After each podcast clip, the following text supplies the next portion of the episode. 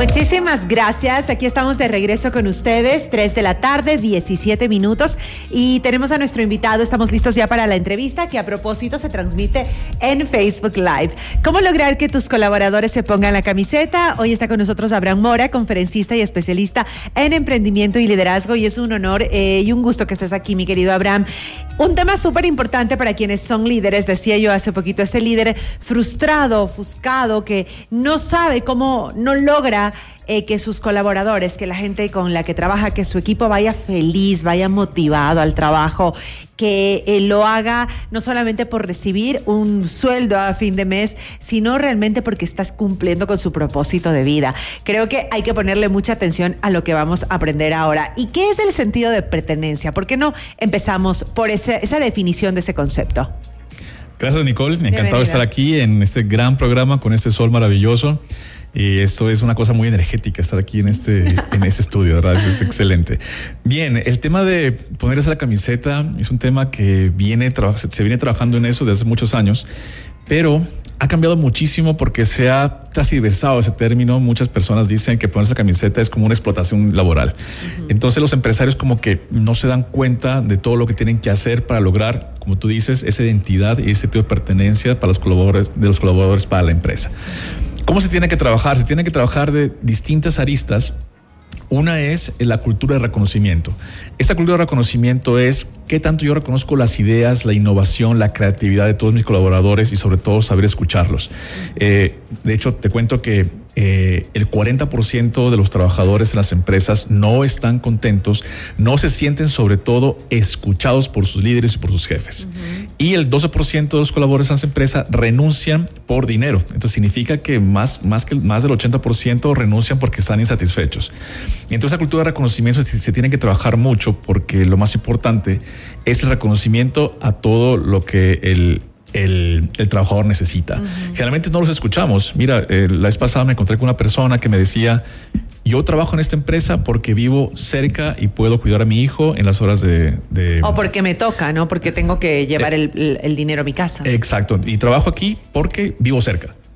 Y el jefe me contaba que el jefe no tenía ni idea que vivía cerca, porque nunca fue escuchada. Entonces, si nosotros comenzamos a escuchar, a reconocer los, los deseos, eh, todas las, eh, toda la innovación, la creatividad de los empleados, pues la cosa va a cambiar. Uno. Segundo, trabajar en sentido de, en identidad y sentido de pertenencia. Hay muchas técnicas para hacerlo a través de símbolos, a través de nuevos lenguajes, a través de nuevas culturas organizacionales y sobre todo reconocer que estamos trabajando, sobre todo la masa laboral ahora, son los millennials y que se están mezclando con los baby boomers y con la generación X y las cosas van cambiando. Ya no es lo mismo trabajar con un baby boomer, una persona de generación X, que con un millennial, que ahora es difícil retenerlos, tienen mucha cantidad de información, están mucho más tecnificados y las empresas lo requieren. Entonces tenemos que tener herramientas para poder nosotros retenerlos. La otra es el reconocimiento laboral temas de, temas de salarios, temas de comisiones, eh, temas de capacitaciones que son como, como un poco más, más tradicionales, aunque hay un estudio de, de, una universidad en Estados Unidos que decía que las personas que tú le subes el sueldo, después de tres meses es como si le quedamos debiendo. Se va esa motivación y esa percepción de que la empresa me subió el sueldo. Uy, estoy contento. los tres meses ya eso terminó. y quiere que le vuelvan a subir. Exacto. A los 91 días otra vez necesito que me suban el sueldo. Entonces hay que trabajar mucho más. Y segundo, la empatía que los líderes tienen que tener a los empleados para que ellos se sientan mucho más agradables, más contentos y, tengan un sentido de pertenencia y valor hacia lo que están trabajando. Abraham, yo creo que suena súper, digamos, práctico hacerlo, ¿verdad? Pero en la en la práctica como tal en la empresa no es tan sencillo. Y creo que viene em, el fondo es porque no, todo, no todos en la empresa están hablando el mismo idioma. Cierto, siento que muchas veces esa, esa falta de compromiso con la empresa por parte de los colaboradores es porque no tienen como la comunicación bien asertiva y no saben ni siquiera cuáles son los objetivos que la empresa tiene como tal. Entonces, ¿qué consideras tú que es importante que el Departamento de Talento Humano, que de alguna manera es el que se encarga de trabajar en el personal de una compañía o de una empresa, debe realizar o debe tener como prioridad para que todos los empleados o todos los colaboradores sepan realmente qué es lo que la empresa está buscando y que aprendamos a enamorarnos del lugar en el que nos encontramos? Definitivamente, Carla. Eh, la empresa tiene que expresar muy bien a los colaboradores cuál es su propósito y cuáles son sus objetivos, para que después los colaboradores también te expongan su propósito y objetivo. Esos tienen que estar muy marcados, tienen que cruzarse y formarse uno solo, o formarse una, una, sola masa de propósitos empresariales y propósitos, en este caso, de los trabajadores. Y sobre todo, por ejemplo, escuchar la voz de ellos es muy interesante. Yo te voy a contar un ejemplo. Hace algunos años asesoré una empresa que tenía mucha rotación de personal pero ellos decían, pero nosotros lo que hacemos es hacer la fiesta de fin de año, celebramos el Día de la Madre, el Día del Padre, les damos regalos, etcétera. Y yo les dije, bueno, algo tenemos que cambiar para que no esta rotación. Entonces comenzamos a hacer un estudio escuchamos y comenzamos a escuchar a los, a los trabajadores. Y en diciembre, en vez de darles la fiesta navideña con licor, con baile, con todo, lo que nosotros hicimos fue hacer una fiesta para los hijos, para los niños. Y en vez de gastar dinero en esa fiesta, le dimos regalos a los niños. Eso generó un sentido de pertenencia tan grande y les pareció un cambio tan radical que, la, que comenzó a, reducirse el tema de la, de, la rotación de personal. Entonces, lograr eso es sencillo, porque lo único que tienes que hacer es sentar a tus trabajadores y saber qué quieres. Claro. Pues, por eso se ve, muy grande y uno dice, no, voy a gastar mucha plata en esto, eso sale caro, capacitarlos sale muy caro, pero tú puedes escucharlos y tú puedes, eh, puedes trabajar con ellos en esto. A esta persona que iba, a que iba, que trabaja en una empresa porque vive cerca, la escuchó el gerente después de 10 años que nunca había conversado con ella y lo que hizo fue decirle, bueno, si tú te quedas hasta más tarde, una persona de la empresa te puede acompañar hasta tu casa. Desde ahí, esa persona comenzó a generar mayor retribución y mayor, valor en su trabajo. Qué interesante lo que acabas eh, de mencionar. Creo que sobre todo por la falta de visión que muchos líderes pueden tener en lo que tú decías, no, es que qué caro, es que eso es botar la plata y no tiene que ser así. ¿Cómo cambiar ese chip, Abraham? Creo que el mindset debe ser distinto. Entonces, ¿qué les dirías tú que les va a pasar a futuro si cambian el chip? Eso es clarísimo. Ellos, como tú dices, Nicole, tienen que cambiar. Generalmente los jefes ahora vienen de otras generaciones, las generaciones un poquito más, más para atrás, y ya la masa laboral del 40-50% son nuevas generaciones que van exigiendo muchísimo más. Entonces, si nosotros no cambiamos, si no nos tecnificamos, si no existe una transformación de liderazgo hacia esas nuevas generaciones, las empresas van a tener que comenzar a, a gastar más dinero en querer pagar mucho más. Yo puedo pagar menos, pero teniendo una persona completamente contenta en mi oficina. Entonces, sí es importante que reconozcan lo que tienen que hacer. Y sabes que también es importante que reconozcan los logros. Muchas veces a los líderes se les olvida reconocer los logros del equipo.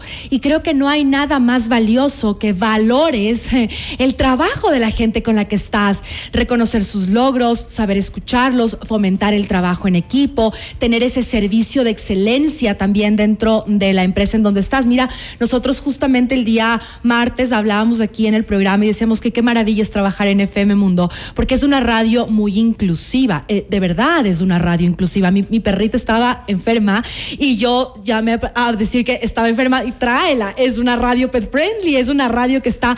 Eh, pensando en de, qué manera a ti como em, empleado puedes sumarte. Y creo que a veces eso se les olvida a los empresarios, a los líderes, a, los, a las personas que están trabajando con equipos, que somos seres humanos y que hay un mundo detrás de esta empresa. No solamente estás pensando en tu trabajo, tienes un montón de ocupaciones, un montón de problemas que pueden estar dando vueltas en tu cabeza y al no conocer y al no escuchar y también al no celebrar, de cierta forma los alejas. Tienes toda razón. Y tú acabas de decir algo que es una técnica para generar sentido de pertenencia, es contar historias todas las personas, empresas, tenemos que contar historias. Y tú acabas de contar una que es la de la de tu perrito.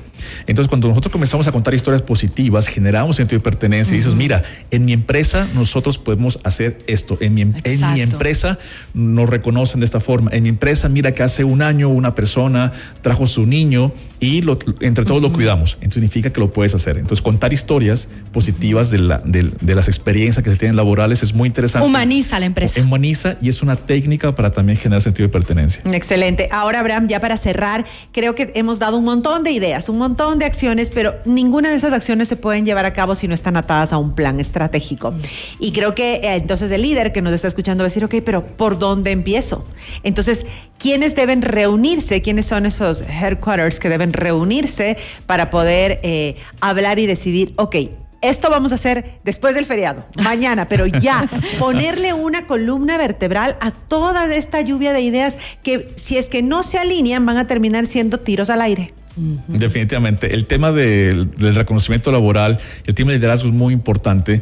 Entonces, generalmente, cuando las empresas nacen, una empresa que habrá nacido hace 50 años, 20 años, 10 años, en teoría deberían haber nacido la empresa, la empresa tiene que haber nacido con ese tipo de valores, con ese tipo de cultura, pero si no lo hicieron, ahora es el momento de todas las personas, de esos directivos y esos líderes que tengan ese reconocimiento de cultura.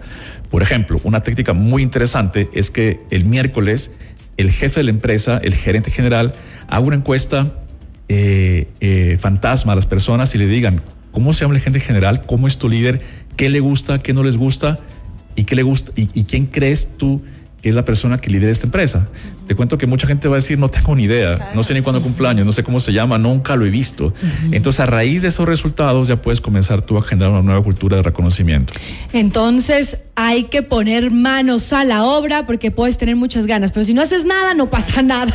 Así que si quieres recabar toda esta información, ve a nuestro canal de YouTube, puedes ponerle pausa, ir apuntando, ponerle pausa, ir apuntando y así sacas toda la información que necesitas para poder trabajar con un equipo feliz, porque un equipo feliz es un equipo productivo. ¿En dónde te encuentras, mi querido Abraham? Gracias, eh, Carla. Les tengo una, noticia bomba. ¿Tiene Instagram? Sí, ya tengo Instagram, puedes creer.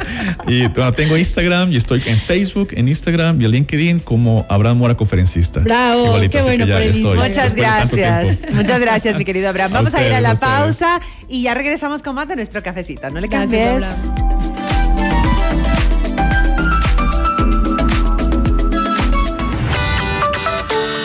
en un momento